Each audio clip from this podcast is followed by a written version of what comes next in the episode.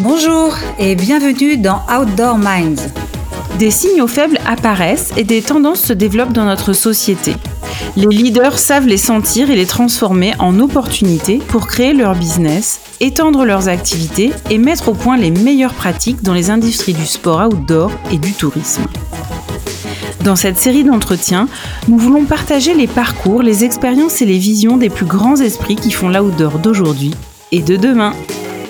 C'est la rencontre d'Armel Solélac, spécialiste de prospective et de stratégie de marque, et d'Ariane Favier, experte du capital immatériel des entreprises et en particulier des marques, qui a donné naissance à ce podcast.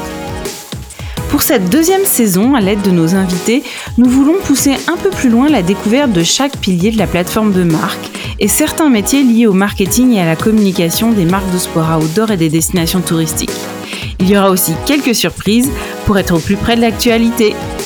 Allez, c'est parti pour une nouvelle rencontre inspirante. Aujourd'hui, nous allons à nouveau parler de ciblage client. Pour illustrer ce sujet, nous avons la chance d'être accueillis dans les magnifiques studios du groupe Montblanc Media, dirigé par Caroline Chicard-Kubler. Bonjour Caroline. Bonjour. Alors ces deux dernières semaines, euh, Armel, tu nous as parlé de ciblage client et aussi euh, d'inbound marketing. Alors pour faire short and switch, est-ce que tu pourrais nous expliquer les étapes qui sont à suivre pour réussir l'identification de son cœur de cible? Oui, Ariane. Alors, vous êtes maintenant parfaitement au courant de l'importance d'identifier ces cibles de manière précise pour mieux vous adresser à elles. Il vous faut maintenant avancer étape par étape pour arriver à déterminer votre cœur de cible le plus précisément possible. La semaine dernière, je vous avais dit que la première étape, c'était de segmenter votre marché et je vous avais expliqué comment le faire. La deuxième étape, c'est désormais de segmenter votre offre. Si d'aventure vous confondez segmentation et ciblage, eh bien malheureusement vous commettez une erreur. La segmentation intervient en amont de votre processus de ciblage. Créer des segments implique de former des groupes d'individus grâce à des critères factuels qui les concernent. Vous pouvez ainsi choisir un segment par rapport à une tranche d'âge ou à une catégorie socio-professionnelle ou éventuellement des critères géographiques. Vos segments doivent ainsi être homogènes et facilement différenciables les uns des autres. Ainsi, votre segmentation demeurera tant que vous restez sur votre marché actuel, alors que votre cible peut changer selon les actions marketing entreprise. La troisième étape, c'est de récolter et surtout d'analyser les données. Vous entendrez peut-être euh, des marketeurs expliquer, euh, euh, utiliser des expressions comme collecter de la data ou faire du data mining. Alors c'est strictement la même chose, même si avec des beaux anglicismes, eh on se la raconte un peu parce que nous les marketeurs, on a souvent besoin de se donner de l'importance. D'accord, merci Armel. Mais comment est-ce que tu fais justement pour collecter euh, des données qui soient pertinentes sur euh, des clients potentiels? Idéalement en allant à leur rencontre dans la vraie vie, parce que comme j'ai l'habitude de le dire, le terrain ne ment jamais. Mais vous allez me dire que c'est euh, parfois très compliqué parce que vous pouvez être potentiellement assez loin de vos clients ou de vos prospects. Euh, éventuellement, ça peut être parce que vous n'avez pas le temps ou pas les moyens de faire euh, des études qualitatives et quantitatives approfondies ou tout simplement des questionnaires de satisfaction. Et c'est là que la magie du web intervient. Il est en effet possible aujourd'hui de récupérer un nombre infini de données sur les clients par le click tracking notamment. Et oui, j'ai l'habitude aussi de dire que les marketeurs sont très loin d'être des enfants de cœur. Bref, on va pouvoir avec ça savoir quels sont les besoins de nos clients, quelles sont leurs valeurs, quels sont les prix qui sont prêts à payer, quel comportement d'achat et surtout quel comportement de consommation d'un territoire ou d'un produit ou d'un service est-ce qu'ils vont adopter, notamment en ligne. Alors attention quand même, parce qu'il y a des limites à ces pratiques, euh, notamment sur les, données qu'on peut collecter, euh, notamment parce que le e-commerce en France, ça ne représente que euh, pour l'année 2021 13,4% du commerce de retail. J'ai obtenu ces chiffres grâce à la FEVAD, qui est la Fédération e-commerce et vente à distance. Donc tous ces éléments ne sont pas nécessairement totalement représentatifs de l'ensemble de vos consommateurs. Bref, une fois que vous avez réuni des données, que ce soit en allant sur le terrain ou en ligne, c'est très important de les faire parler. Et souvent, euh, on se contente de collecter les données sans nécessairement les utiliser. Donc, il faut leur donner du sens en les identifiant et en identifiant notamment les critères psychologiques qui sont à l'origine des conversions commerciales. Alors, une conversion commerciale, eh bien, c'est le fait d'acheter un produit, un service ou euh, euh, une destination. Autrement dit, il est nécessaire de connaître les centres d'intérêt, les styles de vie, mais également les sentiments, les envies et les valeurs des consommateurs. Une bonne indication de ces critères est importante pour adapter son offre et sa mise sur le marché.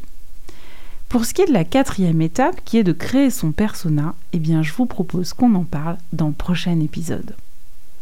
Merci Armel pour euh, toutes ces précisions euh, fort intéressantes. Caroline, est-ce que tu peux nous présenter ton parcours académique, s'il te plaît, et euh, également les grandes lignes de ta carrière professionnelle jusqu'au poste que tu occupes aujourd'hui oui, alors le poste que j'occupe euh, aujourd'hui, finalement, c'est une, c'est une conséquence de, de, tout un parcours, euh, un parcours de vie, euh, et si je peux me permettre, qui, qui démarre dès l'enfance, puisqu'on est dans un podcast qui s'appelle Outdoor Minds.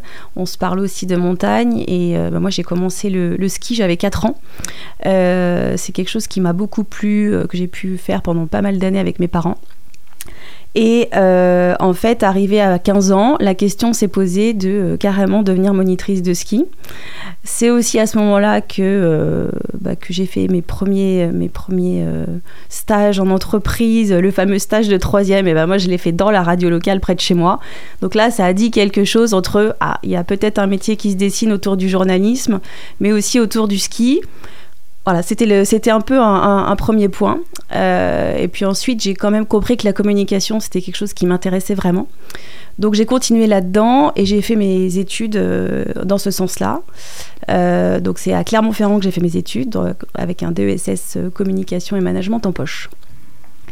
Donc ces années d'études, en fait, ont été animées et partagées après avec le début de ma vie professionnelle, avec les voyages. En dix ans, j'ai fait une trentaine de voyages à travers le monde et en Europe.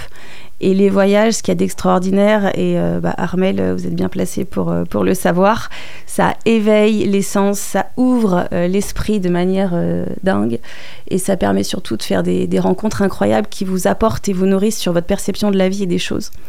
donc moi, j'ai beaucoup aimé cette phase qui, euh, bah, qui en parallèle de, ma vie euh, professionnelle me, nourrissait énormément.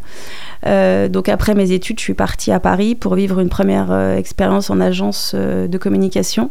Et en fait, là, il y a eu la rencontre avec voilà, c'est ça que je veux faire, je veux être là-dedans. J'ai la rencontre avec la communication vraiment dans une industrie, en fait, une machine à faire de la communication tout le temps. C'est ça que je voulais. Et, euh, ça a été la vraie rencontre. Alors, cette machine à communication, entre guillemets, c'était pas pour le côté euh, spot de pub à gogo, c'était pour le côté histoire, déjà, qui me plaisait beaucoup. Les histoires de contenu, les histoires des marques, qu'est-ce qu'on pouvait raconter, qu'est-ce qui pouvait donner du sens? Euh, moi, c'est ça qui m'animait beaucoup. Et en fait, ben, d'une expérience où je me suis dit, je vais peut-être rester 2-3 ans, je suis restée une quinzaine d'années en fait euh, en agence à Paris. Donc, en particulier chez Havas, qui a été qui a été pour moi une boîte incroyable, qui a, qui a eu des organisations bouleversées, qui a évolué, mais qui a été vraiment pour moi une boîte, une boîte formidable. Euh, voilà, donc une, vie, euh, une vie euh, faite de, d'innovation, de créativité, comme j'aimais, dans une, dans une ville hyper dynamique qui, qui, était Paris, qui m'allait bien. mais pour autant, mes premiers amours de la montagne revenaient régulièrement, donc, donc j'allais régulièrement en montagne avec mon mari et on venait régulièrement en Haute-Savoie où on a, on a des amis. Donc on y venait même plusieurs fois par an, entre guillemets en hors saison. et puis à partir de là, on s'est dit il faut qu'on y aille plus, il faut qu'on aille y vivre, puisque quand les enfants arrivent, ça vous change quand même un peu les choses sur votre quotidien. donc ça a été pareil à un moment donné où les planètes se sont alignées. Euh, j'ai donc démissionné d'Avas et puis j'ai fait un suivi de conjoint. Euh, et donc je suis arrivée sans rien. Donc tout était à construire pour moi ici. Et, euh, et donc bah, le jeu du réseau au bon moment, au bon endroit, sans rien lâcher. Hein, la ténacité, c'est quelque chose qui me caractérise plutôt ça a du coup euh, dessiné un nouvel horizon professionnel ici, où à la fois il y avait l'aspect montagne et puis à la fois il y avait l'aspect euh, média euh, que j'aimais beaucoup. Donc, donc je suis arrivée en direction marketing au départ dans le groupe. et puis au fur et à mesure, au fur et à mesure, les choses ont été faites de telle manière à ce que à ce que on me nomme, on me fasse la proposition du poste de direction générale. Alors je pense qu'il n'y a qu'à moi, euh, il y a qu'à moi qu'on le, le proposait et je ne l'avais pas forcément demandé, mais il est arrivé et, euh, probablement j'avais déjà la juste vision de, comment euh, les choses pouvaient être mises en perspective qui justifiait cette, cette nomination. Donc, donc j'ai été nommée directrice générale avec grand plaisir. Et, et, voilà où j'en suis. Donc, donc à 40 ans, femme DG d'une entreprise média en local, oui, ça me va bien. Voilà alors du coup, est-ce que tu peux nous parler de ce groupe euh, Mont Blanc Média que tu diriges? Euh, Qu'est-ce qu'il fait? Parce qu'il euh, va au-delà de ce qu'on pourrait imaginer. quelle est sa proposition de valeur pour les clients? Et éventuellement quelles sont ses valeurs? Alors le groupe Mont Blanc Média est au départ connu pour Radio Mont Blanc, qui est la locomotive du groupe, puisque Radio Mont Blanc, c'est une radio locale qui existe depuis une quarantaine d'années. Euh, donc euh, qui s'est développé euh, d'année en année et qui a toujours son ADN local, musique, info, info locale. Mais depuis quelques années, on a, on a créé un pivot sur cette activité d'éditeur-diffuseur hein, qui est équipée d'une régie commerciale. Pivot à deux niveaux. Pivot parce que la régie commerciale, bah, elle propose autre chose que du pur spot. Elle en propose bien sûr, mais on veut sortir de cet état d'esprit euh, purement euh, et réducteur de la pub et du spot, qui est vrai, qui fonctionne, mais qu'il faut pouvoir ouvrir. Donc on propose d'autres choses, des contenus, des solutions de communication externe pour les clients, donc des vidéos, du podcast et surtout du conseil euh, en communication et en marketing. Donc ça, c'est le premier point. Et puis le deuxième niveau de pivot, c'est sur la diversification des activités où nos locaux, et vous en êtes les, témoins aujourd'hui, euh, bah, sont équipés d'un vrai plateau de télé avec une régie professionnelle et d'un espace réceptif euh, pour les entreprises. Donc ça nous permet de cibler une, deuxième, une deuxième cible. La radio, qui est un média grand public, cible du B2B au B2C, du business to customer à la fin, au grand public. Et puis là, ces équipements-là sont faits pour cibler du B2B, euh, donc les professionnels uniquement, et je dirais B2B to RH ou B2B to RSE ou B2B to dirigeants, parce que ces lieux, en fait, permettent de développer des activités euh, de formation média training, de séminaires en vidéo dans le, dans le plateau télé ou de, réceptifs pour un, pour un séminaire ou une conférence. Waouh, c'est énorme.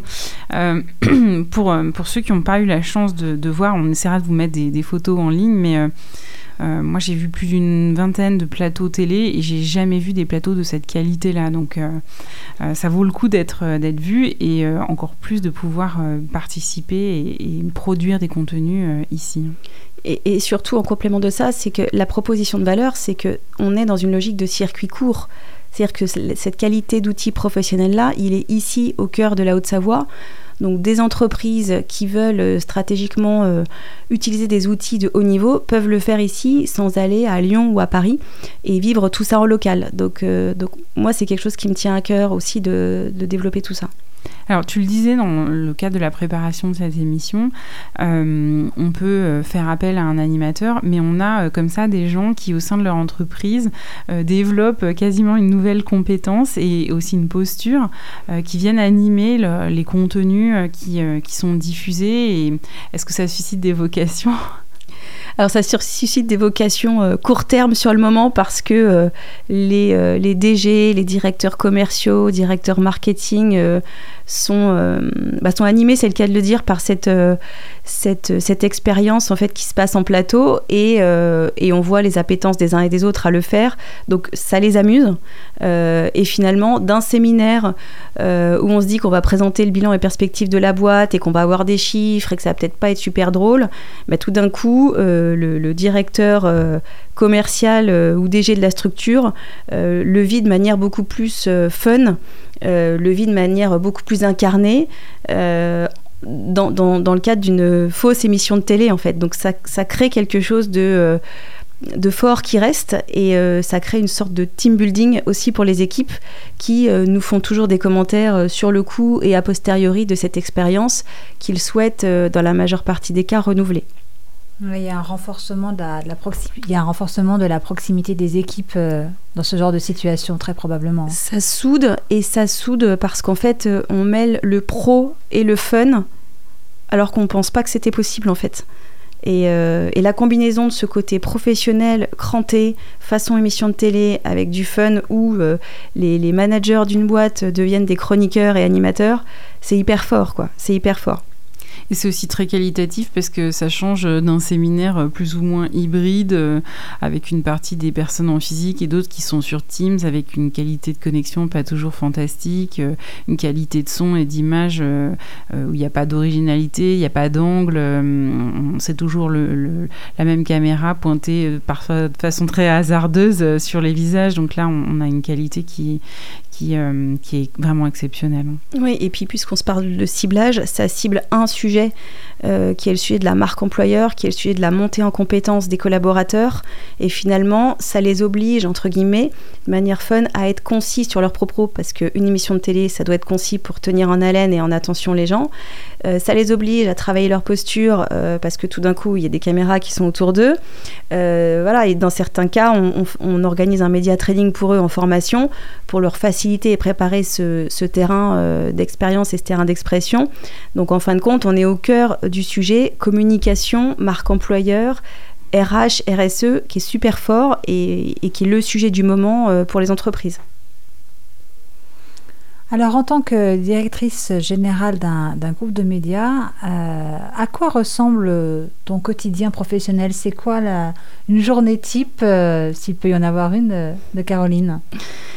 Alors, il n'y a pas forcément une journée type, effectivement. Euh, il y a parfois des, grands écarts. Moi, je dirais qu'en fait, dans la majeure partie des cas, c'est divisé en trois. C'est-à-dire qu'on a 30% de court terme et d'opérationnel, 30% de moyen terme, et puis 30% euh, de, de plus long terme.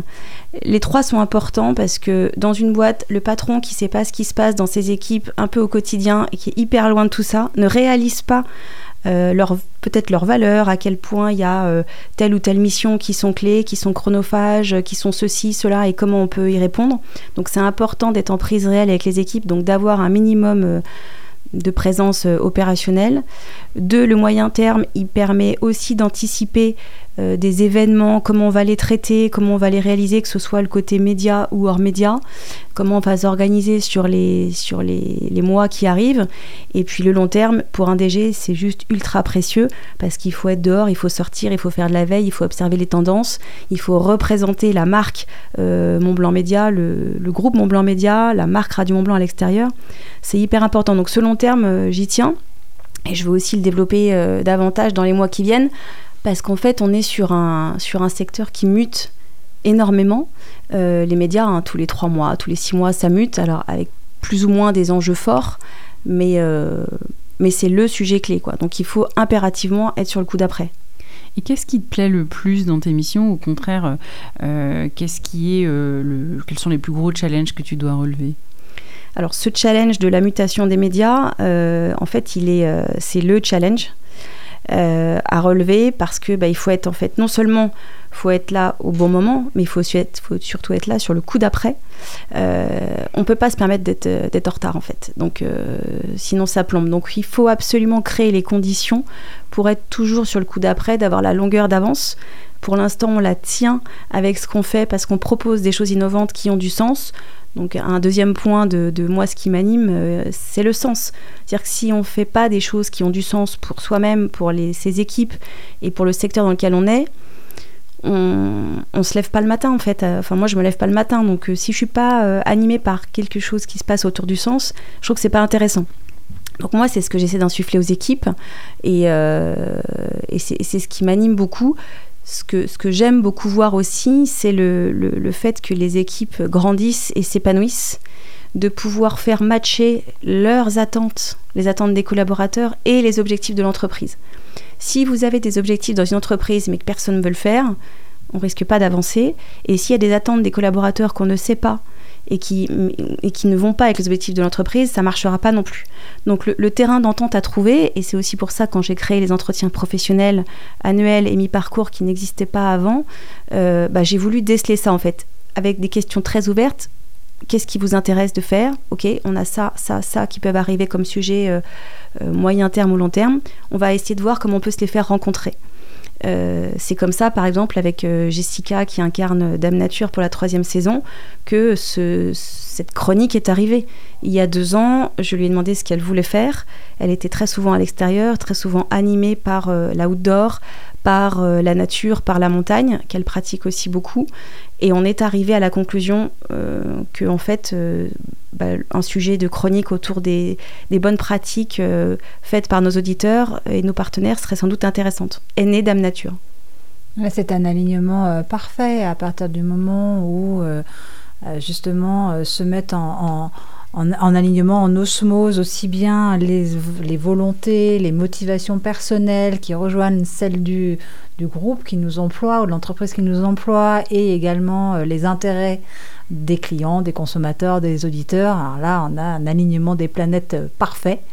Et, euh, et comme on ne fait bien, euh, c'est souvent une phrase que je répète, mais on ne fait bien que ce qu'on aime, généralement, le moteur fonctionne bien dans ces cas-là.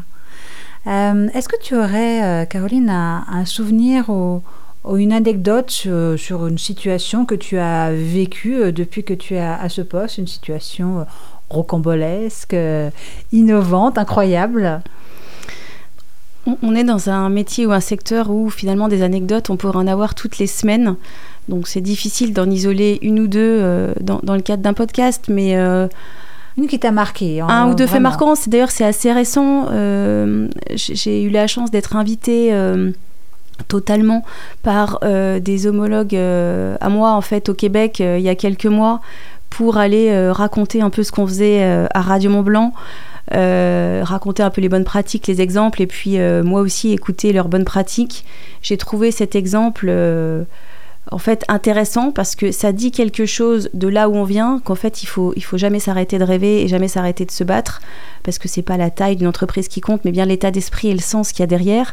Et d'être invité à l'autre bout du monde, j'ai compensé mon bilan carbone, je précise, par mes homologues au Québec pour raconter ce qui se faisait au fin fond de la Haute-Savoie je trouve que c'est quand même assez précieux et ça dit quelque chose d'assez fort sur ce qui est devenu euh, cette radio, ce qui est devenu le groupe et euh, nos origines et ce qu'on en fait.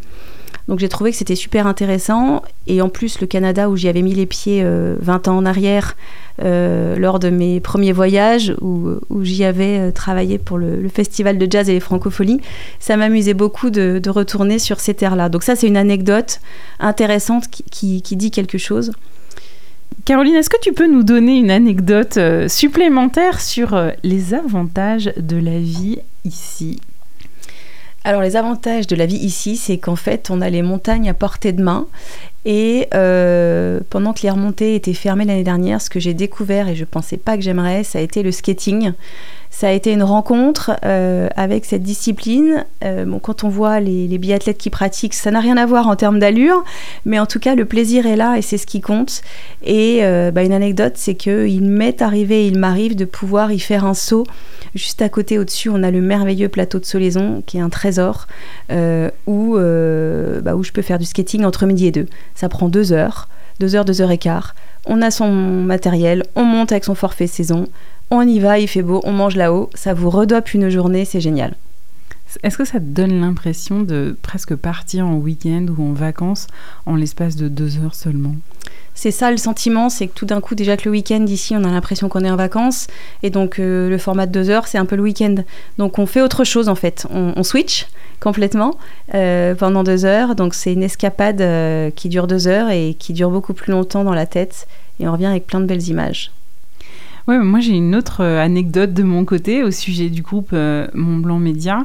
C'est qu'il euh, y a deux ans, j'ai vu une publication sur LinkedIn sur ton compte, Caroline, sur le fait que le, tu avais fait adhérer le groupe au Global Compact des Nations Unies et ça m'a inspiré pour faire la même chose pour Switch. Donc merci beaucoup à toi. C'est grâce à toi et à l'engagement du groupe que désormais il y a une autre entreprise qui, qui tient ses engagements au Est-ce que tu peux nous parler de ce que c'est le UN Global Compact et pourquoi le groupe s'y est engagé? Euh, La première raison, c'est parce que j'estime que quand on s'appelle Mont Blanc, on a, une, on a une responsabilité à porter un nom pareil et qu'en fait, euh, ça peut pas être juste un nom euh, qui est prêté pour tout un tas d'activités diverses et variées. Il faut pouvoir en faire quelque chose, encore une fois, qui a du sens. Donc ça, c'est un premier point. Euh, comme vous, euh, je pratique la montagne. Les équipes qui travaillent ici à mes côtés sont aussi des passionnés de montagne. Qu'elles la pratiquent ou qu'elles la contemplent, elles, elles veulent euh, la préserver. Et moi, arriver ici, c'est certainement pas pour gâcher les choses, mais au contraire être dans ce, côté préservation. Donc il y a un premier point de comment on fait pour préserver ça. On voit les glaciers qui fondent à, vue d'œil et puis les, les pierres qui chutent. Ça, c'est le premier point. Et puis l'autre point qu'on oublie parfois de dire, c'est que derrière ce Global Compact, c'est pas que l'écologie. Le développement durable, euh, c'est trois points clés en fait. C'est un, oui, l'écologie, deux, le social et trois, l'économie. Donc ce Global Compact, c'est un cadre d'engagement volontaire qui, euh, qui, encadre justement ces trois piliers du développement durable. Et ça se dessine à travers ces 17 objectifs de développement durable qu'il faut euh, simplement conduire euh, comme une feuille de route pour bah, atteindre ces objectifs et tendre vers un avenir plus juste et durable. Et l'avenir plus juste et durable, il, il, prend effectivement une part de social et d'économie. et sur notre territoire, au-delà des glaciers, au niveau social, on est aujourd'hui implanté en vallée euh, au milieu des industries, bah, on se rend compte que euh, il est important aussi d'être euh, un porte-voix ou d'être partie prenante de ce qu'il se passe parce qu'on a une matière, une richesse extraordinaire de talent, R&D et une ingénierie formidable dans un décor de fou. Mais en fait, ça ne se sait pas forcément. Euh, il y a besoin de, renforcer l'attractivité du territoire alors qu'elle est réelle. Donc on est sur une, histoire de perception. Donc euh, à travers ça, et nous en tant que médias, je, souhaite qu'on soit co-contributeur de ça. Donc ça, amène en fait ce Global Compact d'une démarche RSE, responsabilité sociale d'entreprise pour nous en interne d'abord, qui est partagée par tous ici, euh, vers ce qu'on est, c'est un nouveau rôle des médias. Et nous, en tant que médias local, ça nous amène à un rôle finalement d'intérêt collectif sur le territoire à mener. Euh, et de cette démarche depuis deux ans euh, autour du Global Compact, euh, ben, on en a fait quelque chose qui se traduit concrètement sur notre média, qui a été la création de l'éco-tremplin Radio Mont Blanc. Alors du coup, est-ce que tu peux nous détailler davantage ce que c'est quelle, est la formalité Ça va être la deuxième édition cette année, peut-être faire un retour aussi sur ce qui s'est passé l'année dernière. Oui, donc cet éco-tremplin, on l'a, créé à partir des observations qu'on a pu faire sur le territoire, des tendances, euh, du rôle des médias qui devait évoluer puisque c'est un, secteur qui mute beaucoup, de ce qu'on voyait dans les industries autour de nous, montagnes et vallées, euh, de voir aussi que, bah, que les montagnes et les vallées ne se parlaient pas forcément. Il y avait une absence de dialogue entre eux. Euh, y avait, euh, il y avait besoin d'un dialogue. Donc quand on a un micro, bah, on s'en sert en fait pour le tendre et pour créer ce dialogue. Donc ça, ça a été un peu les points, euh, les points qui ont déclenché ce, ce sujet-là. Euh, et cette première édition a été un succès parce qu'on a reçu 45 dossiers sur euh, les deux Savoies. Et 45 dossiers, bah, à notre échelle, pour un premier concours, c'était beaucoup. Et en plus de ça, des dossiers vraiment de qualité. Donc on était plutôt contents. Et là, on était aussi contents, c'est de voir que non seulement on avait des candidatures qui venaient de notre zone FM Radio Mont Blanc, mais aussi bien sur le hors-zone. donc ça voulait aussi dire que Radio Mont Blanc est une marque qui existe en dehors des frontières historiques FM. Donc ça, c'était précieux pour nous parce que on, allait, on allait entamer un, un, prochain développement qui est le DAB+. le fait d'avoir une diffusion numérique terrestre au-delà de notre zone au-delà de notre zone actuelle et avec une meilleure qualité d'écoute. Donc ça a permis de préparer ça. Donc c'est bien parce que maintenant qu'on est diffusé en DAB+, sur euh, Annemasse, Annecy, Aix-Chambéry, on, arrive de manière beaucoup plus assumée sur, euh, sur ces territoires avec la saison 2 euh, qui, qui est lancée depuis début janvier. Formidable. Alors du coup, si tu, tu, regardes ton parcours, je suis désolée d'en parler, mais ça fait quand même partie de la vie. quelle a été selon toi la plus grosse erreur que tu aies pu faire et qu'est-ce que tu en retiens? En fait, il n'y a, pas un jour où je me suis dit euh, ça c'est une grosse erreur, je le referai plus, euh, parce que j'ai plutôt tendance à voir le, verre à moitié euh, plein qu'à moitié vide, donc plutôt à me dire ok, ok, c'est, il se passe ça ou il se passe ça, mais je le vis pas comme comme une grosse erreur ou comme un échec, je vis plus comme on apprend et puis on fera différemment la prochaine fois. Mais euh, je pense quelque chose dont on m'a peut-être pas assez parlé plus jeune et que j'ai découvert au fil de l'eau, qui est en fait une vraie réalité, euh, c'est qu'il y a tout l'immatériel qu'on ne voit pas dans la vie au début parce qu'on pense que le monde n'est fait que de compétences, de savoir faire ci, de savoir faire ça. Mais en fait, c'est tout l'immatériel qui fait euh, l'expérience professionnelle. Le sujet, c'est pas tant d'avoir la compétence, c'est surtout le savoir-être.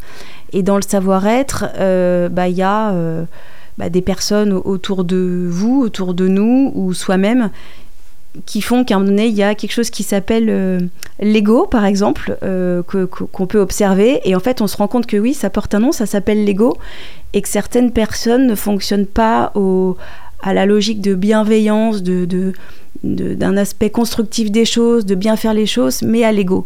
Et ça, ça biaise énormément quand même les relations et l'évolution euh, qu'on peut qu'on peut avoir dans des, dans des structures. Donc à partir du moment où on le sait, que, que ça fonctionne comme ça, ou qu'en tout cas il y a une partie des gens qui fonctionnent comme ça, bah, on le sait en fait. Donc euh, on, vit avec et puis on sait qu'il faut en tenir compte dans la manière de voir les choses. Euh, si on peut contribuer à essayer d'obtenir plus, plus, de bienveillance, c'est mieux, mais en tout cas on le sait. Voilà. Et quand tu parlais euh, tout à l'heure justement de l'importance du sens, le sens euh, étant euh, finalement euh, le Graal pour l'engagement. on a aussi, alors l'ego certes, mais on a aussi l'autre pendant qui, lorsqu'on veut engager ses équipes, ce sont les croyances limitantes. Alors là, c'est effectivement complexe. Est-ce que ce sont des choses que tu as rencontrées ici ou à d'autres postes aussi et à manager Qu'est-ce que tu en retiens? En fait, les croyances limitantes, c'est important parce que certains s'empêchent d'avancer parce qu'ils ont ces croyances limitantes, alors de l'enfance, de l'éducation, de précédentes boîtes. Et ça peut être un frein à un moment donné dans une entreprise. Donc c'est pour ça que c'est important de pouvoir avoir une équipe soudée euh, et d'avoir des personnes qui sont moins dans ce côté limitant pour faire avancer la locomotive globale. C'est important d'avoir des tierces personnes de l'extérieur qui, euh, qui viennent former, accompagner, donner un autre point de vue et que euh, ces autres points de vue, bah, ils sont clés pour avancer, pour petit à petit lever ces croyances limitantes. Parce que le principal frein, en fait, pour développer une boîte, c'est pas tant les compétences, c'est soi-même. C'est les gens eux-mêmes qui pensent qu'ils peuvent peut-être pas y arriver, alors qu'en fait, ils ont beaucoup d'atouts pour y arriver. Donc, euh, donc c'est un sujet, euh, pas de motivation, mais de, de ne pas se freiner soi-même pour continuer à avancer. Oui, tout à fait. Et est-ce que tu as, euh, certainement, tu as de grandes fiertés et de grandes satisfactions dont tu peux nous parler, des moments, euh, des moments clés euh, dans ta vie professionnelle où tu t'es dit, waouh, là, ça c'était un, beau moment, une belle journée, un vrai accomplissement? Je ne sais pas si c'est en termes de journée, c'est plus en termes de, faits ou de, pivots qui ont pu être, qu'on pu être aboutis je, reparle de l'éco-tremplin, mais parce qu'en fait, euh, quand je vois le succès, ou euh, quand euh, moi, ce, format, il arrive, il est presque normal, en fait, pour moi, dans ma manière de fonctionner, avec cette âme d'entrepreneur, entrepreneuse que j'ai, d'arriver à cet aboutissement. Et quand je vois dans, les yeux des autres que à quel point c'est quelque chose de hyper, hyper novateur, alors ça l'est, je, me dis que j'apporte une contribution qui me rend fière, qui est l'inspiration. Et l'inspiration, c'est un peu tous les jours, et, vous le disiez Armel euh, tout à l'heure euh, sur le Global Compact, c'est que ce, sujet d'inspiration, en fait, euh, c'est aujourd'hui quelque chose qui m'anime et dont je suis assez fière parce que ça se, ça se propage, ça se réalise bah, à différentes strates de l'entreprise en interne, en externe, dans mon entourage. Et et cette inspiration, ouais, c'est une fierté, donc euh, je pense aujourd'hui, ouais. On parlait de ciblage euh, client en introduction de cet épisode. Est-ce que c'est un travail que vous conduisez, euh, notamment lorsque vous créez un, programme ou une émission? Alors le, ciblage en fait en, radio, pour une radio locale, c'est un peu compliqué de le, mener de manière très très organisée parce qu'on a une, une mesure d'audience annuelle qui sont les médias locaux. Et donc c'est l'été. Donc en revanche, ça nous sert de pilotage d'une saison à une autre, en sachant que la radio, c'est un média pour que les choses prennent. Il faut entre 3 et 6 mois pour que, euh, bah, pour que le contenu prenne euh, et qu'on ait des retours euh, auditeurs partenaires. et en fonction de cela, on ajuste au fur et à mesure et sur la saison d'après. La, radio, c'est un média d'habitude, d'écoute. Donc du jour au lendemain, on ne peut pas se dire que tout d'un coup quelque chose change comme ça. Il y a une grille avec des rituels et c'est important. Hein. la personne qui a 8h22 dans sa voiture et qui emmène ses enfants, bah, elle sait qu'elle va tomber sur la chronique XY et elle est habituée à ça. S'il n'y a plus ça, ça change, donc il faut pouvoir euh, le, faire évoluer euh, progressivement. Euh, donc on pilote d'une année sur l'autre. En revanche, pour les réseaux sociaux, c'est beaucoup plus rapide parce qu'on voit, on voit les vues, on voit la mesure de tout ce qu'on fait. donc on ne change pas non plus tous les jours, mais c'est un indicateur précieux. Donc on a les audiences pour la radio, on a les réseaux sociaux, et puis on a les retours qualitatifs de nos clients aussi en termes de ciblage, parce que nos clients, nos partenaires, euh, c'est aujourd'hui euh, notre première source de revenus euh, ici en local et donc il est clé qu'ils soient satisfaits de, ce que l'on fait pour eux. Et les exemples qu'on a, les, questionnaires que l'on a de satisfaction démontrent du positif, de la confiance, hein, qui sont nos valeurs, donc qu'on est dans le bon sens. Donc c'est comme ça qu'on mesure, quoi, en quanti et en quali. Alors les industries du tourisme et de l'outdoor au sens large euh, ont beaucoup évolué ces dernières années. Euh, quelles sont les, évolutions que tu as pu observer euh, et qui t'ont profondément marqué? Les deux, je dirais, évolutions, il y en a une qui est à la fois du côté du grand public et une autre qui est à la fois du côté des gouvernances. celle du côté du grand public, c'est sur le côté de la pratique de la montagne, dans le sens où on est passé du, peut-être un imaginaire ou un inconscient, mais moi j'ai la sensation qu'on est passé du très très beaucoup ski du euh, variété d'activités en montagne. Euh, et ça vient probablement de, de, tendances comportementales des uns et des autres. C'est-à-dire que la montagne aujourd'hui, enfin je pense, hein, est de plus en plus euh, pratiquée sous l'angle du slow montagne. Prendre le temps de vivre des instants présents. et la montagne, pour ça, c'est un super terrain pour vivre des expériences bah, qui sont pas que ski, qui sont aussi se détendre, hein, détendre le corps, détendre l'esprit, détendre le cœur. Euh, et détendre le corps, bah, ça passe aussi par, euh, du yoga en montagne, par se détendre euh, dans des lieux thermaux qui sont autour des, montagnes et qui, permettent de se ressourcer. Donc ça, crée une nouvelle dynamique sur la montagne et, en Haute-Savoie notamment, mais c'est aussi le cas en Savoie, on a la chance d'être entouré de villages station village de montagne où euh, on a la chance de pouvoir vivre des expériences incroyables euh, qui sont pas que montagne. Et puis, bah, Armel, vous le disiez d'ailleurs, hein, finalement, le ski, le, volume d'heures de ski passé sur les pistes, il est moindre par rapport à il y a quelques années. Donc ça veut dire que pendant ce temps-là, bah, on a envie de faire autre chose. Euh, et puis le faire autre chose, bah, il permet de se, détendre et ça fait du bien. Et le deuxième point euh, que j'observe, c'est ce dialogue qui euh, se crée désormais entre les, les, instances montagne et vallée.